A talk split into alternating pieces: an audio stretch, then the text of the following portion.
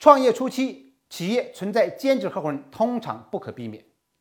兼职合伙人通常身份、投入、时间具有不确定性，而最不确定的就是他最终是否会全职加入。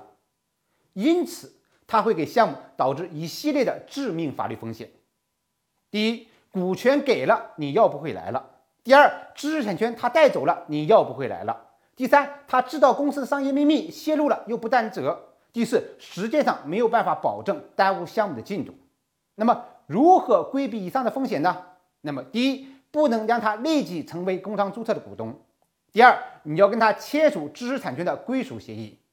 第三，你要跟他签署保密的协议，让他承担泄密的法律后果；第四，合伙协议要约定清楚投入和股权的挂钩机制。